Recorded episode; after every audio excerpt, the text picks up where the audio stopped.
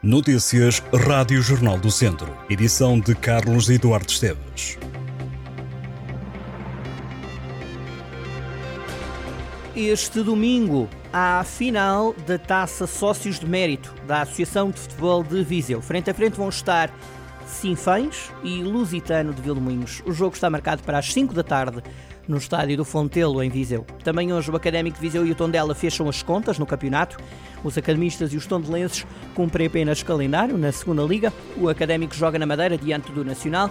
O jogo a começar às três e meia da tarde. A partir das seis da tarde, o Tondela joga em Faro contra o Farense no último jogo da edição deste ano da segunda liga. Já começou o Festival de Teatro Jovem de Viseu. No total, 15 peças vão subir ao palco até ao dia 11 de junho, no auditório Mirita Casemiro. Associações e escolas participam neste evento, que tem como principal mote os 900 anos do fural da Rainha Dona Teresa a Viseu. O município de Viseu avança que as peças de teatro serão avaliadas, tendo em conta vários parâmetros relacionados com a performance dos grupos. Os melhores espetáculos vão receber os prémios de melhor peça de teatro, melhor interpretação masculina e melhor interpretação feminina. Também vão ser atribuídos o prémio Osório Mateus e prémios de participação a todos os grupos, no valor de 350 euros. O Museu do Linho de Várzea de Calda, em Viseu, tem uma exposição, chama-se Ecos da Ida e do Retorno, e contempla trabalhos feitos por seis artistas nacionais e internacionais que refletem sobre a imigração e as memórias que dela adivinham. A mostra foi preparada com a Associação Cultural Binaural Nodar.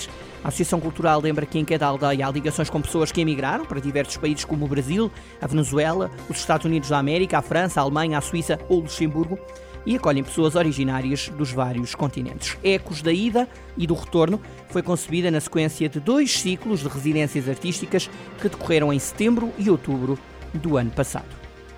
O espetáculo Diário de uma República 2 estreia nos dias 2 e 3 de junho em Canas de Senhorim. A peça está integrada num projeto da companhia Amarelo Silvestre, mais abrangente, que explora o país através da fotografia, do olhar e da escuta durante uma década. Depois de refletir sobre a justiça, a segunda edição foca-se na questão do trabalho a partir de fotografias. Como lhe disse, a estreia acontece nos dias 2 e 3 de junho, no Auditório dos Bombeiros Voluntários de Canas de Senhorim. A estreia em Lolé, no Cineteatro Loletano, nos dias 9 e 10 de junho. O projeto de teatro e de fotografia diário de uma República começou há três anos e só termina em 2030. Em Rezende corre este fim de semana o fim de semana gastronómico. O destaque vai para as cavacas e para o inho assado no forno a lenha.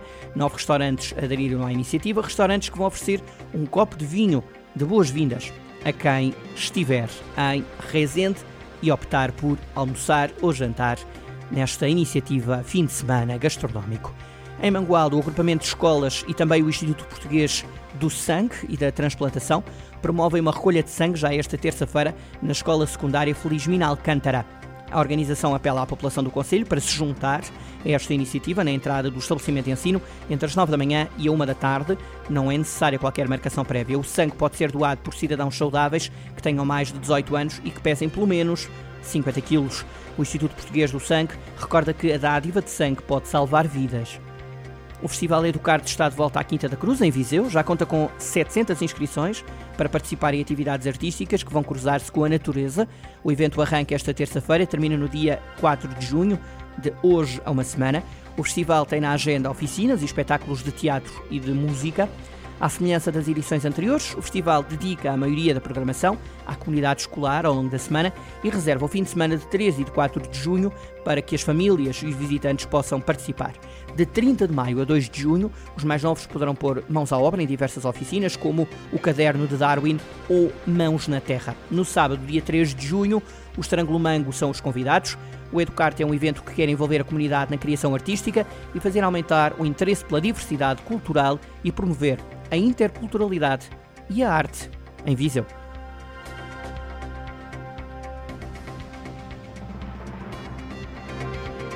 Estas e outras notícias em jornaldocentro.pt